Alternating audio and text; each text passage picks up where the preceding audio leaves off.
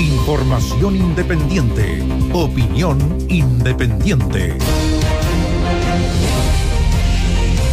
Hace un año, hace un año, en esta misma edición de Radiograma habríamos, y lo recuerdo como si fuera ayer, Nivaldo, con el primer caso, con la información que habíamos sacado en el curso de la tarde, contamos cuando el ministro de, de Salud de la época Jaime Mañalich con el subsecretario de redes asistenciales también de la época, Arturo Zúñiga, eran enviados por el presidente Sebastián Piñera rápidamente a Talca para verificar en terreno y realizar las orientaciones. ¿Por qué? Porque se había entregado desde Concepción el primer informe que efectivamente había un paciente en el hospital de Talca que correspondía a un médico que había llegado desde el extranjero y que tenía COVID-19, transformándose él el primero oficialmente, porque después se supo que mucho antes hubo otros, otras personas que ingresaron a Chile portando COVID-19, pero el primero que un laboratorio en Chile decía sí, confirmado a la presencia de COVID-19 que se trató de este médico. Ha pasado un año de aquel lejano 3 de marzo, pero tan presente, donde ha ocurrido de todo, pero lo que más impacta es el nivel de muertos, 20.000 personas muertas en el transcurso de todo este tiempo. Polémicas más, polémicas menos, arriba de las tablas, abajo de las tablas, de todo ha ocurrido con este avance de la pandemia en nuestro país a un año. Mira, eh, hay una página que es Worldometers donde están eh, los antecedentes entregados por los países, son los datos oficiales respecto a fallecimientos, contagios, etcétera, etcétera. Ahora, ¿sirve esto para comparar? Sí y no, porque hay países que tienen contabilidades distintas que por ejemplo no contabilizan, que contabilizan como fallecidos solo a los que han dado un, eh, examen positivo por coronavirus. Eh, personas con síntomas, pero sin el PCR, por ejemplo, pero que mueren, no son contabilizados. En cambio, otros países como Chile sí lo contabilizan. Eh, ¿Qué ocurre con Chile? Chile tiene 1.077 fallecidos por millón de habitantes. Eso lo ubica en el lugar 32 a nivel mundial. Por encima está Armenia, Argentina, Brasil, bueno, Francia, varios países europeos, ¿no es cierto? España, Perú también tiene más muertos por millón de habitantes. Ahora, en caso, en, cuanto a, test por millón de, habitantes, que también eso es un indicador importante. ¿Quiénes son los países que tienen mayor? Son los países más chicos. No sé, Luxemburgo, por así decirlo. Eh, pero Chile aparece, fíjate, lo, estoy buscando y no lo pillo, eh, no tiene tan, a ver, no tiene tan baja, podríamos decir, performance. O sea, Chile ha hecho bastantes eh, test por millón de habitantes. Y, respecto al tema de las vacunas, también las comparaciones son difíciles porque Chile tiene un buen nivel de vacunas tiene un buen nivel de vacunación, pero dependiendo con quién se compara. Entonces, todas estas comparaciones tienen algún cierto nivel de distorsión. Pero yo creo que en el tema de las vacunas, para entrar de lleno al presente de la, de la pandemia a un año, también tiene que, ver de tiene que ver mucho de gestión. Chile no es un país millonario, evidentemente Chile no es, un, no es un país europeo, no podemos compararlo con Bélgica, por ejemplo, donde se está fabricando la vacuna de Pfizer, que, llega acá y que, no tiene vacunas. Y que está con problemas de, de vacunar a su gente. Cualquiera podría decir si el laboratorio está ubicado acá en Bélgica, yo podría, podría vacunar a todos los belgas, y no ocurrió eso, y de hecho hay mucho cuestionamiento en Bélgica hacia la autoridad. ¿Qué tiene que ver esto? es el análisis respecto al largo plazo, porque Chile a partir de los meses de abril o mayo ya comenzaba ya comenzaba nuestro país a entablar contactos y conversaciones con laboratorios que en ese minuto estaban trabajando con algo que no se sabía si iba a funcionar o no. Lo hizo Perú, se ha demostrado que no. Lo hizo Bolivia, se ha demostrado que no. Ecuador, y así podemos compararlo. Entonces también en cuanto a eficiencia, algunos llaman de acaparar vacunas, yo creo que ahí tuvo que ver mucho la gestión, en esa etapa. O sea, las vacunas que estén hoy día no es suerte, sino que fue fueron previsores. Hubo, apuesta también, ¿no es cierto? Y hubo una apuesta. Hubo una apuesta en el sentido que. En gastar plata porque podría haberse votado esa plata. Claro, se gastó plata comprometiendo con dinero sobre la mesa eh, compras de vacunas a laboratorios que todavía no habían finalizado su, sus investigaciones. O sea, por lo tanto, investigaciones que podrían haber terminado en un fracaso. O sea, hubo una apuesta, una apuesta que al ponerse en distintas en distintas canastas, ¿no es cierto? Porque se apostó por distintos laboratorios, ha permitido que Chile tenga acceso a, a vacunas de manera prioritaria en relación a países que, están, que podrían ser comparables Y el, con tiempo, nosotros. y el tiempo nos va a decir si fue una buena apuesta también, ojo con eso.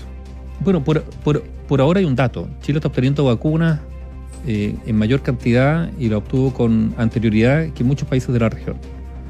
O sea, Colombia recién celebró la llegada de vacunas esta semana. Entonces, está bien, eso se ha hecho bien, eso no implica que esto haya sido perfecto, porque se han cometido muchísimos errores, ya vamos a escuchar al ministro de Salud, de hecho, hablando de aquello, errores comunicacionales, pero además, en un contexto que hay también que decirlo, de absoluto descrédito de las autoridades. ¿Cuáles? Todas las autoridades. La crisis institucional en Chile pasa por eso, el descrédito de las instituciones y de las personas que también lideran esas instituciones. Y no estamos hablando solamente de la política, estamos hablando de todas las instituciones, incluida la salud pública, el Ministerio de Salud. Entonces, es en ese contexto de un recelo, una desconfianza muy grande en que está asumido actualmente en nuestro país, porque esto no, no, no pasó, esto está presente. Está en desarrollo y probablemente todavía nos va a acompañar bastante y nos va a acompañar más. durante mucho, mucho tiempo. Entonces, esta desconfianza hacia las instituciones también ha permeado o ha golpeado toda estrategia. También, toda estrategia, digamos, desde las instituciones del poder. Y cuando hablo del poder, hablo no solo, que se entienda, no solo el poder político, todas las instancias de poder. ¿Para qué mencionar la Iglesia Católica? O las iglesias, ¿no es cierto? Pa para que quede claro que estamos hablando de, de, un abanico muy grande. Y, es en ese contexto donde es más difícil emprender políticas públicas o emprender políticas en general.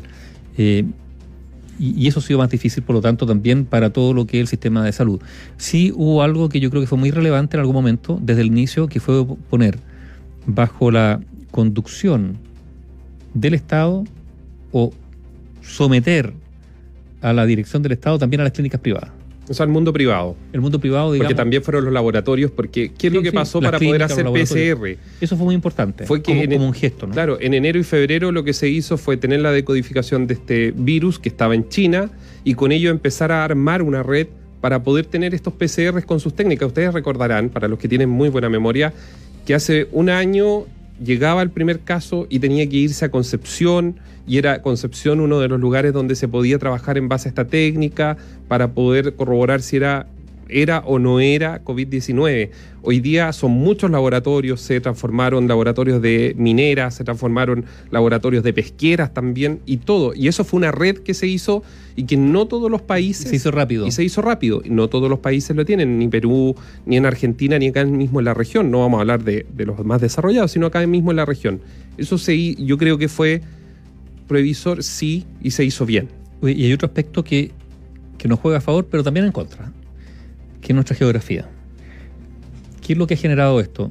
Que eh, los picos o las alzas, digamos, de, de, de, contagio hayan sido dispares, no hayan sido homogéneas a nivel nacional. Eso genera problemas. ¿Por qué? Porque en algún tipo de política, por ejemplo, de contención o de aislamiento o, o de restricciones, no se pudo implementar de nivel nacional porque esto funcionaba de acuerdo a realidades distinto. locales y eso ha generado algunas dificultades para lo que son los traslados, ¿no es cierto? ¿Qué pasa con las personas que van de un lado a otro? Pero eso generó también, sí, un espacio, eh, no diré positivo, digamos, pero una ventaja. Y es que estas disparidades han permitido trasladar gente de un lugar a otro. Y por lo tanto. Cuando un lugar está saturado, exacto, se va al otro. ¿Se va a mantener esto? No lo sabemos qué es lo que viene ahora. Algunos están hablando de la tercera o segunda ola incrementada, con lo que podría, digamos, ser eh, golpear particularmente la región metropolitana en las próximas semanas, ¿no es cierto? Por el retorno de los veraneantes, por lo que fue todo el tráfico de, de, de personas durante el verano. Y, y, tenemos, y lo vamos a ver, regiones con altos niveles de, de positivos que podrían eventualmente generar un retroceso. un retroceso en cuanto a camas disponibles. Pero, a ver, pero partamos de un dato. Se enfrentó esto sin saber lo que era, teniéndose una ventaja unos tres meses de ventaja respecto a lo que, había pasado en Europa, en Europa y en por lo tanto ahí había alguna manera de, de, de, no sé la palabra adelantarse, pero, visualizar pero cuál visualizar era el lo escenario. ocurría. Digamos, por ejemplo, tú mencionabas Italia, Italia fue un desastre, un, un, un, donde, donde las, las autoridades finalmente no hubo una autoridad nacional, sino que las autoridades regionales fueron Cada finalmente región. Mm. las que establecieron sus propias políticas y ocurrió algo que aquí habría sido un escándalo, que hubo regiones que se negaron a recibir o aceptar pacientes de otras regiones en Italia, por su carácter regional o regionalista.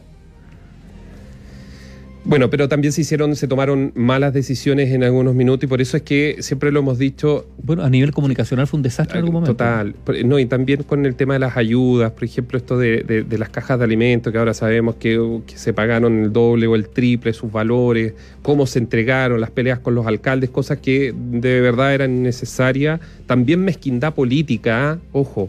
Yo recuerdo, a ver, yo recuerdo hace un año va a ser un año, porque esto fue posterior al 3 de marzo, algunos decían en redes sociales políticos ¿ah?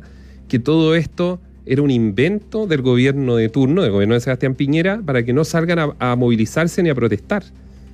Fue realmente, o sea, a ver, declaraciones de, irresponsables porque se mencionaba casi como que era un manejo comunicacional político para encerrar a las personas. Pero eso es simplemente la explicitación de, otra situación, digamos, estamos hablando del descrédito de las instituciones como algo que está presente en nuestro país, lo otro es la polarización.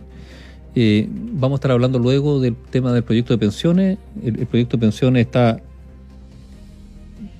en, en, el aire en qué sentido?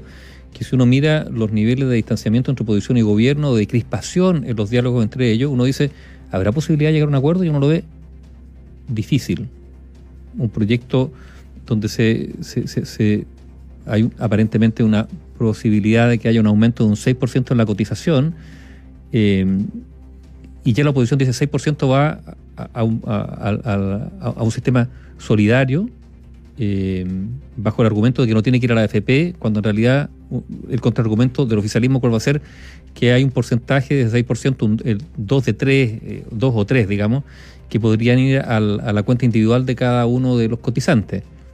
Bueno, esto que hemos visto hoy día, que ha eh, hecho que el presidente que hablar hoy día finalmente va a hablar durante la noche, es la prueba de eh, que hay una cierta polarización o crispación en el mundo político que ha llegado a niveles tan grandes que ni siquiera hay posibilidad de acordar este mínimo para presentar un proyecto, porque inmediatamente esto entra en una pugna muy belicosa.